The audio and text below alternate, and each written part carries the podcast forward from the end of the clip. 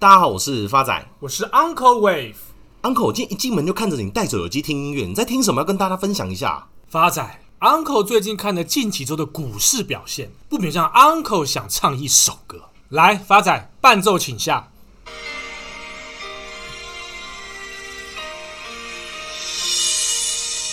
写信告诉我，今天股市什么颜色？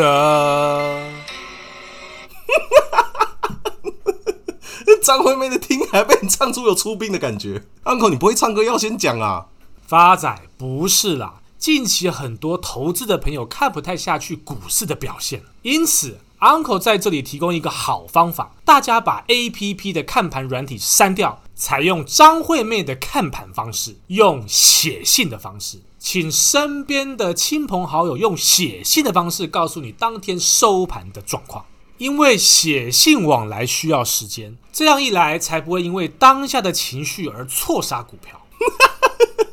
这样都可以扯。不过仔细想想也蛮有道理的。大家看到股票跌，第一时间都想卖出，殊不知你永远不知道今天的低点会不会是明天的起涨点。发仔会这样讲，是因为近期各大媒体，包含财经周刊，都纷纷看空未来股市的走势。像美国银行的分析师就示警。市场弥漫着瘫痪的气氛，预计跌势将持续到十月以后。分析师警告，尽管美股今年来跌势为数十年来同期最惨，但远远还没有到底部。外国知名金融周刊分析，若以高点回跌二十个 percent 作为熊市的标准来说，目前美股三大指数以科技股为首的纳斯达克指数已经正式进入了熊市。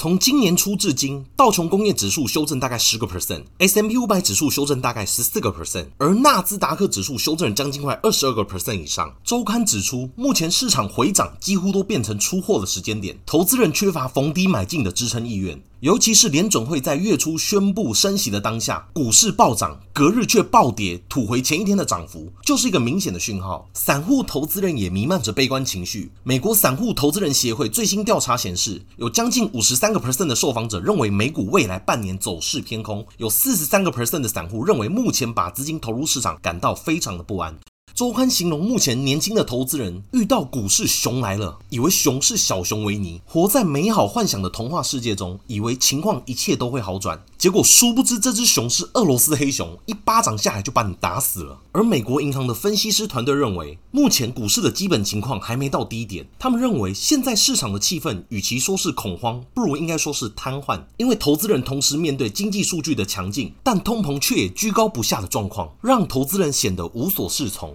分析师团队预估，这波修正最慢会到十月中才会结束，届时 S M P 五百有可能修正到三千点，而纳斯达克指数有可能会跌到一万点的水平。华尔街日报也因这波科技股的修正，特别写出一篇专栏：为什么美国科技的表现不再亮眼？后疫情时代又该何去何从？大家要知道，之前因为疫情的关系，科技业对美国的经济带来那么多的驱动力，也因为在过去那么低利率的背景之下，科技业取得了巨大的增长。但目前该行业正面临多年来最严酷的时期。在过去两年当中，一些公司是创造就业机会的大户，给工程、仓库和配送部门增加了将近十万人以上的就业人口，但现在却开始冻结招聘，甚至开始裁员。目前，投资人最担心的是，一些曾推动科技行业发展的力量已经开始消退。伴随着令人失望的财报出炉或其他的消息传出，他们已经把多家公司的股价推低了一大截，包含之前散户最爱投资的 Palantir，美股代号 PLTR，光今年初以来就修正了将近快六十个 percent。如果从二零二一年的高点来算，是跌了将近快九十个 percent 以上。再来还有像美国大型科技公司，包含像 Netflix、Amazon 跟 Meta，今年初以来已经修正将近快三十个 percent 以上。同期 S M P 五百只跌十三个 percent，修正幅度远远超过大盘。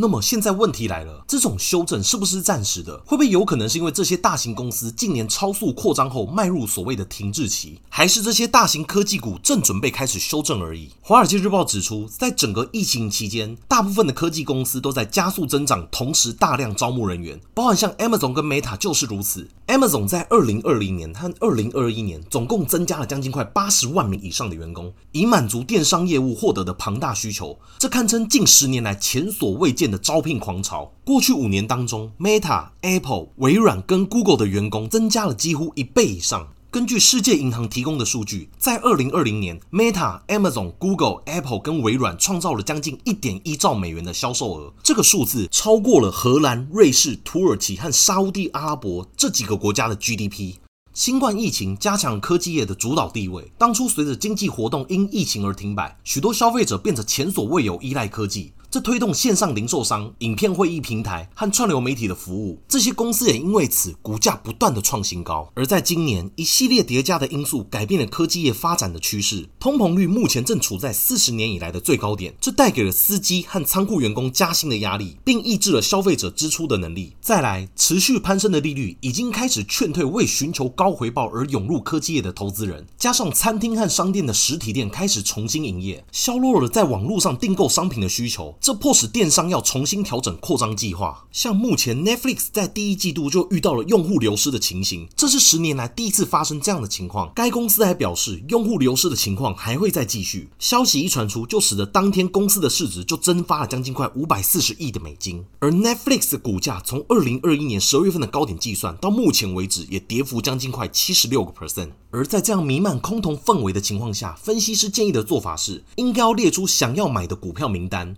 关注那些资产负债表强劲的老牌科技公司，而不是那些过往记录较少的年轻初创公司。Uncle，那现在问题来了，现在市场上的分析师以及金融媒体，甚至是散户，几乎都是一面倒的看空的言论。数据显示，美国投资人的市场情绪是二零二零年三月以来的最悲观的时候，甚至比二零零八年金融海啸还要悲观。那在这样的情况底下，难不成只能用 Uncle 的方法，请朋友写信告诉我今天股市的收盘情况吗？发仔，难道你忘了巴菲特的至理名言了吗？市场恐慌的时候，你要怎么样？调侃你降低我的压力吗？啊，发现这人没有救了，Uncle 懒得跟你讲了。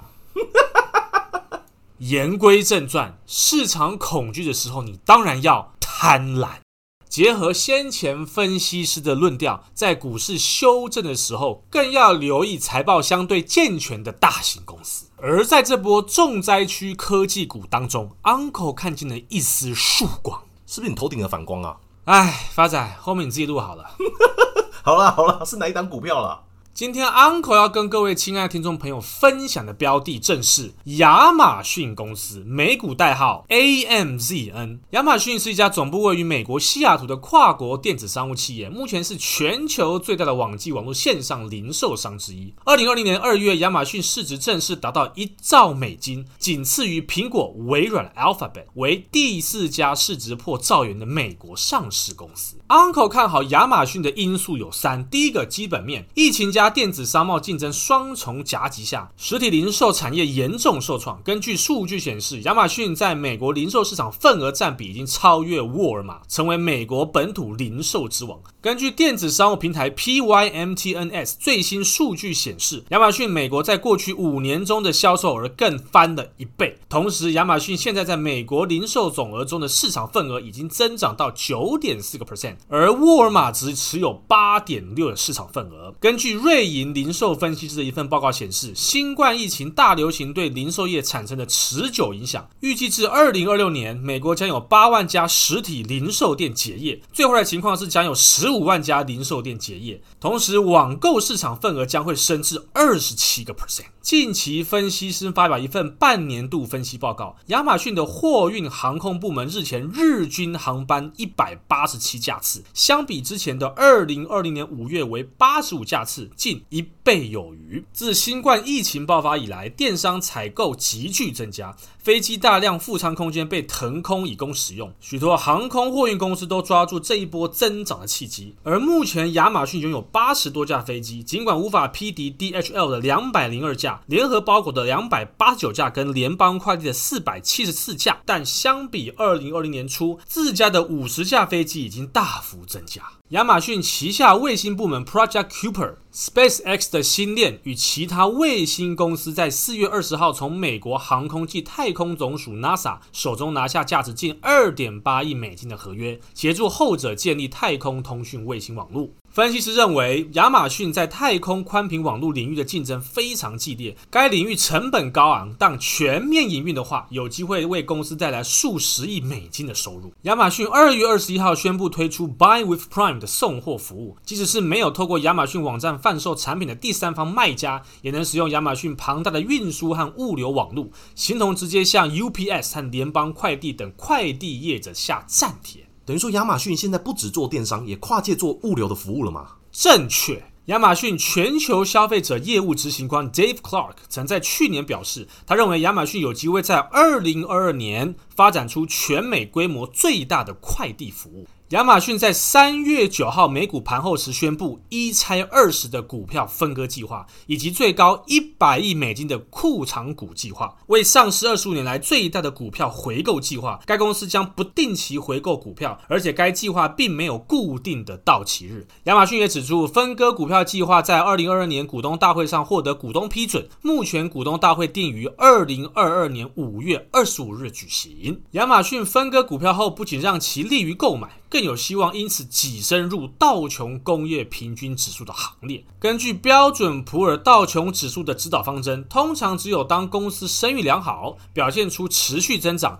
并引起大量投资者兴趣时，才会将股票添加在指数中。对亚马逊来说，分割股票的另一个好处是，它也可能解决亚马逊最重大的挑战之一——飙升的薪资成本。在二十比一的股票分割之后，意味着亚马逊在实施股票分红时将更有弹性。股价较低的股票将允许管理层使用基于股票的激励措施，而不是直接加薪，以提高整体薪酬并提高员工的士气。Uncle 看好亚马逊的第二个因素是财务面。亚马逊于四月二十八号盘后公布二零二二年会计年度第一季财报，营收增幅下滑，创。二零零一年网络泡沫以来最低的单季营收年增率，营收年增仅七个 percent，与去年同期年增率达四十个 percent 的表现相差甚远。而亚马逊给出的第二季财测亦不如市场预期，第二季营收估为一千一百六十亿美金至一千两百一十亿美金，低于分析师平均预期的一千两百五十五亿美金。尽管如此，华尔街分析师依然看好亚马逊。根据 FactSet 追踪的五十二位分析师，在第一季财报公布后，截至五月二号，高达九十四个 percent，四十九人维持给予亚马逊买进或优于大盘的评级。报道也指出，华尔街仍然乐观看待亚马逊的长期前景，理由是一向扮演金鸡母的广告跟云端运算服务 AWS，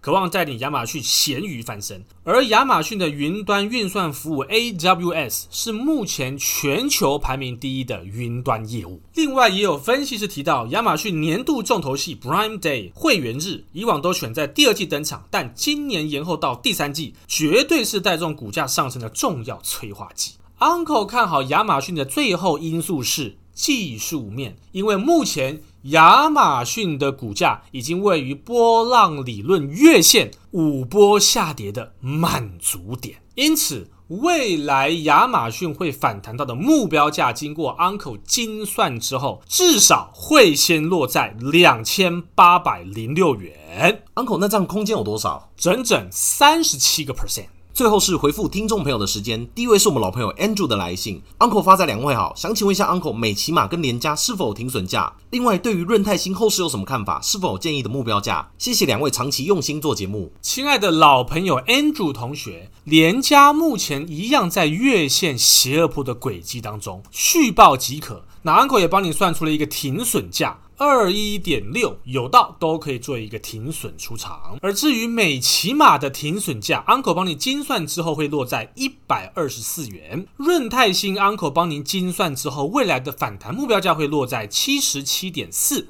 以上给您做参考。下位是我们的新朋友蔡兰阿珍的来信，发仔 Uncle 你们好，我是新竹的蔡兰阿珍。我偷偷将老公的年终和分红都放进了台积电，但是他从六百零八块修正到现在，请问 Uncle 我该怎么办？亲爱的新朋友蔡兰阿珍你好，阿珍 Uncle 给您一个良心的建议，不妨您先跟老公坦诚，您已经先买了台积电，因为未来台积电有可能修正到跌幅满足价四百六十三点五元。之后会再强弹至五百五十七的反弹目标价，届时您就可以请老公加码喽。下一位是我们新朋友 LV 的来信，Uncle 发仔你们好，想请问联电是在反弹价时出清，还是可以部分存股续报呢？另外，去年朋友介绍买南港这支股票，但现在它疯狂的跌，想请问 Uncle 它适合长期持有，还是赶快卖掉？亲爱的新朋友 LV。联电诚如之前 Uncle 上一集提到的，反弹目标价有到，都可以做一个调节出场。至于存股的标的，Uncle 建议您可以回去听我们的一百一十三集，有非常详细的解说哦。至于南港，Uncle 也帮你精算过，未来反弹的目标价会落在四十点五元，给您做一个参考。再来是我们新朋友郭一贝的来信。希望贵节目可以在 Podcast 跟 YouTube 上面两边都放。有时候边听 Podcast 打传说都会断线，但使用 YouTube 却完全不会。明明就是声音平台，为何 Podcast 所需要的网络特别大？新朋友郭一贝您好，您的反馈 Uncle 听到了。目前考虑到我们人手不足，之后会再考虑多增加 YouTube 平台。至于收听的问题，Uncle 先建议使用 Spotify 跟 Mixer Box，因为边玩游戏边收听都确认过没有问题。而就 Uncle 后得知发仔也是传说对决的各中好手，欢迎来信，让发仔带您快速上分。谢谢大家，我是 Uncle Wave，我是发仔，我们下次见。